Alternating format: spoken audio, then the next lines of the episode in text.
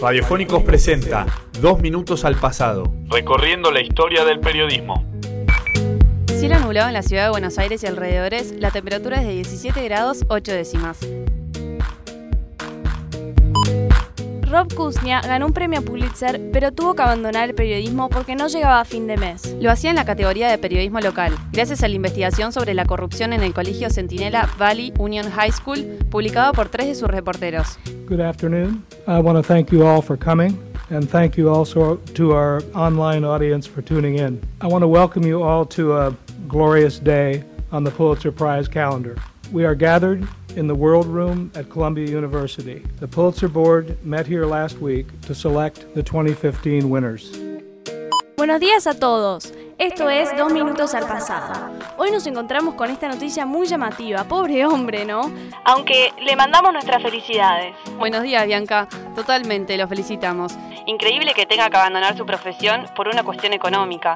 ¿Le recordamos a la gente de dónde surgen estos premios Pulitzer? Excelente idea, Lucía. Joseph Pulitzer es considerado el padre del periodismo sensacionalista. Raro, ¿no? Que la persona que inventó el sensacionalismo sea hoy sinónimo de calidad periodística. Veamos, Pulitzer llegó a Estados Unidos desde su Hungría natal para cubrir la guerra civil norteamericana, para un diario que se editaba en idioma alemán en la ciudad de St. Louis.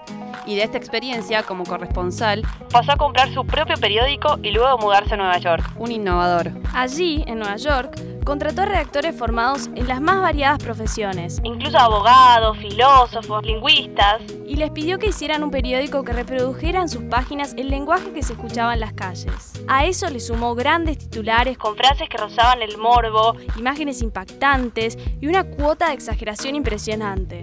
Podemos decir que ya se había creado el New York World, el primer diario sensacionalista del mundo. Corría 1883 más o menos. Este diario no pasó desapercibido por nadie, mucho menos para otros empresarios del periodismo.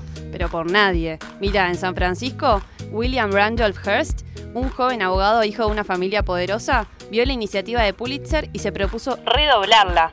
Instalado en Nueva York, este hombre compró el New York Morning Journal desde donde lanzó una incendiaria campaña por captar el público de su rival. Y bueno, pero sin embargo, Pulitzer intentó remendar su dañada imagen y ofreció fondos a la Universidad de Columbia para instituir la primera carrera de periodismo del mundo. ¿Puedes creerlo? La universidad se negó pero luego de su muerte en 1903 aceptó finalmente 2 millones de dólares e instituyó la Columbia University Graduate School of Journalism y más tarde instituyó los premios Pulitzer para las historias periodísticas más importantes de cada año. Wow, tenemos la obligación de agradecerle la carrera de periodismo a Pulitzer.